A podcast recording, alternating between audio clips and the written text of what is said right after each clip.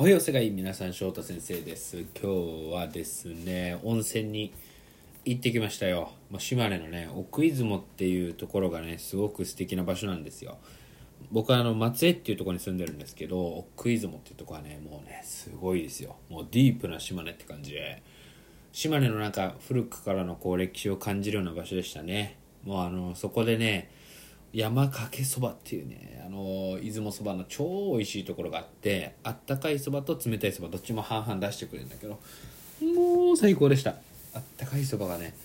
何て言うんですかねなんか本当に美味しい食べ物ってこう薄味？だけどぐーっとこうくる深みというか美味しさというかねもうほんと感動でなんか聞いたらね EXILE のメンバーがねそこのファンらしくてなんか EXILE ヒロさんがそこの店長のところが店長のところにこうなんか弟子入りじゃないけど一人をこう派遣してねあの修行させてで中目黒にね錦織っていう蕎麦屋を出したってぐらいすごいなんか影響力のあるね奥出雲の山かけそばっていうお蕎麦屋さんで本当に美味しかったです。で温泉に入って帰ってきてちょっと今日はねお酒を飲んでほろ酔いで、あの、収録をしてるわけなんですけどもね。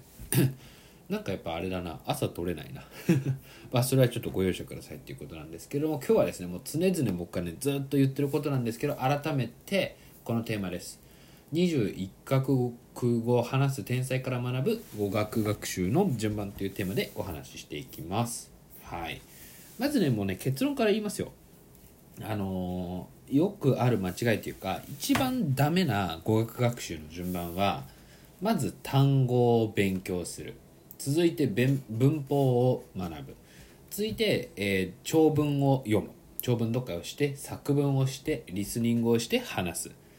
これねダメです。真逆。あるべき姿はまず話す。続いて文法です。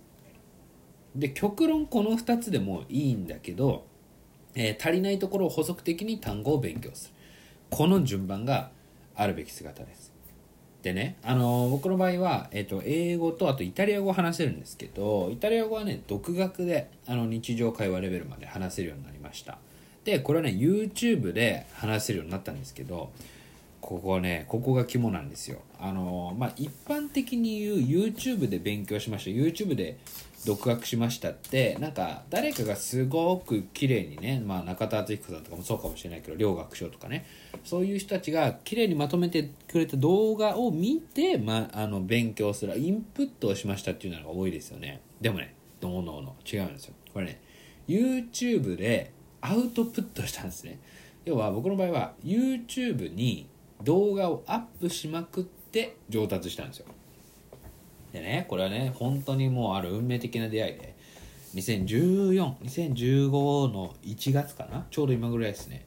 もうね運命的な出会いをするわけですよ。それはねこれあの TED の動画を見たんですよ。これねノートにそのリンク貼ってあるんでぜひノートも見てほしいんですけど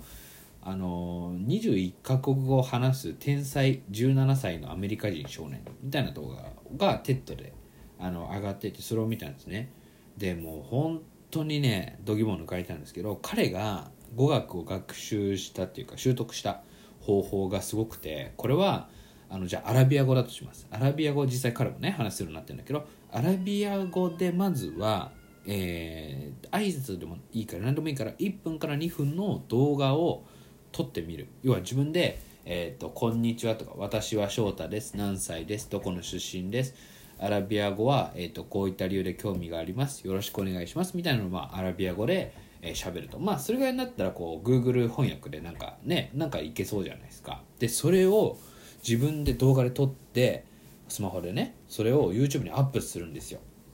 そうするとすごくてあであの字幕もつけてもちろん。あとこうタイトルを例えばえっと、日本人がアラビア語を喋ってみた。みたいなのをこうアラビア語でね翻訳してやるんですけど。そうするとすごくあのネイティブのアラビア語を話す人たちがコメントくれると「おおアメリカ人の少年がアラビア語喋ってるなんて初めて見たよ感動だよ」とかいう感想だけじゃなくてフィードバック。この表現はこうだといいよとかこの発音はこうするともっと自然だねっていうなのをコメントくれるっていうふうな話をしていてそれがあのモチベーションになってどんどんどんどん続くっていうふうなことを彼が言ってたんですよ。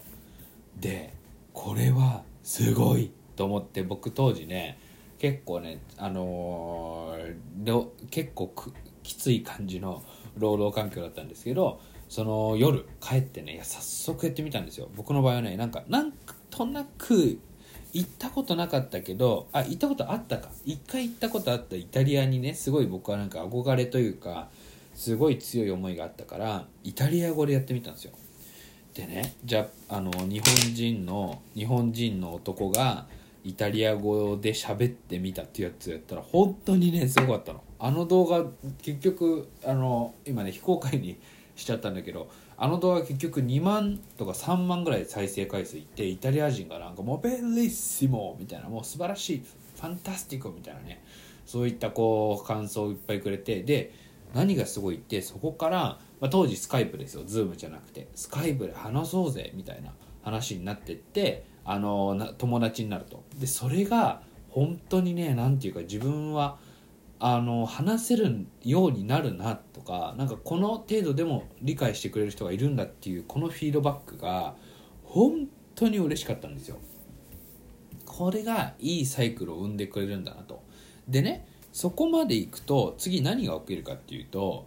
あのもっと話せるようになりたいしあの次のテーマについて話したい。じゃああの僕はねその後ねえっと、イタリア語を喋ったとかじゃなくて、えっと、僕が住んでいる当時は広島に住んでたんで広島についてというのをババラって話喋ったりとかあとねなんか広島でサッカー観戦に行った時に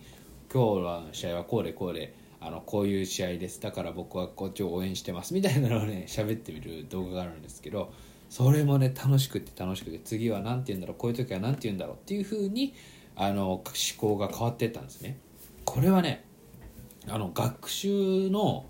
こう本質である部分をついてるんですよ。何かっていうとえっとまあ複数の要素あるんですよ。その適宜なフィードバックを得られる。そのえっと、しかるべき人からフィードバックを得る。要はこの場合で言うとネイティブスピーカーからのフィードバックを得られるっていうのは本当に本質的に大事なんだけどそれをあの凌駕するほどのね重要な点で言うとね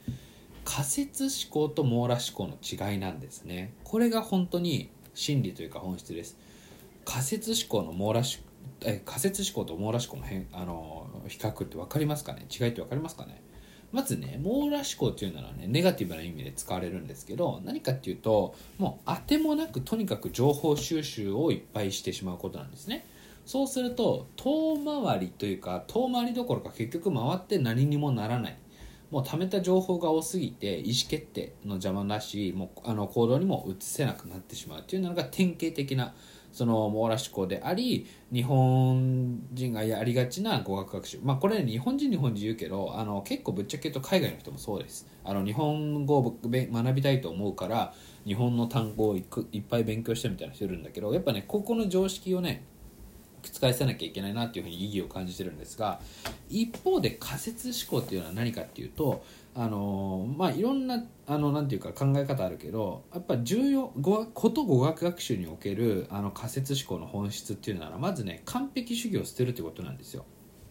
完璧を求めないで最短最速の70%の仮の答えを出すことこれにつきます要はどういうことかっていうとあのじゃあねえーと、自己紹介をするっていうふうに言った際に自己紹介で最低限伝わるあの要素ってあるわけじゃないですか。自分の名前と出身地今住んでる場所。そして、まあ、年齢は別に言わなくていいけど仕事はこういうのしてるよろしくお願いしますだったらねあのー、それだけでも十分ね自己紹介になるし。それをまず、あのー、もう Google ででも調べて作ってみる。それがあのとても大事。であの実際にそれを読んで喋ってみるっていうのが大事なんですね。そうするともう何万時間なんか単語帳を読んでた時間のもうそれよりもはるかに多く学べるわけですね。そうすることで次はこれを話したい。それを話すためには何て言うんだろうっていうふうにこう仮説思考であのなんだろう一本槍じゃないけど一本のこうあのなんだろうな矢をこうプッてこうねいといめるみたいなもんですよ。ね、であの採点距離を進めて必要なものを肉付けしていくっていうのがあのいいと思います。そうすることでどんどんどんどんどんどんっていろいろあのねあのどんどんスピードは速くなっていくしあの学ぶこうガソリンじゃないけれどももっと学びたいもっと学びたいっていういいねあの負のサイ 負のサイクルじゃない。ごめんなさい。酔っ払ってるね。あのいいサイクル。正のサイクルですね。プラスのサイクルに自分を入れることができるのでやってみてください。僕はそれをねイタリア語とスペイン語とフランス語とあとねなんだっけななんかデンマーク語とかなんかいろんな言語でもあの一時期やっててあの毎週1言語学ぶっていうのをやってた時あってそれ結局やめちゃったんだけどなんかもう一回やりたいな。あもう一回やろうかな今年。あれあれすごいね僕は好きでした。あのプロジェクト。はい。だけどねあのぜひそれあの皆さんあの参考にしてもらえればなというふうに思います。なので今日は、えっと、21カ国語を話す天才から学ぶ語学学習の順番というようなテーマなんですけれども答えとしてはまずは話す。続いて文法そして、えー、補足的に単語っていうのは順番なんですけどその裏側にあるのは、えっと、仮説思考と網羅思考の違いを、えー、正しく認識することが、えー、語学学習の、まあ、本質というか心理というかすごくこう根底にあるね深い部分で次元における重要なエッセンスだと、えー、今日は学んでいただければ幸いでございます。ということで、えー、皆さんあの週末いかがだったでしょうか？明日からねまた新しい週が始まりますけども頑張っていきましょう。それじゃあ最後まで聞いてくれてありがとう。またね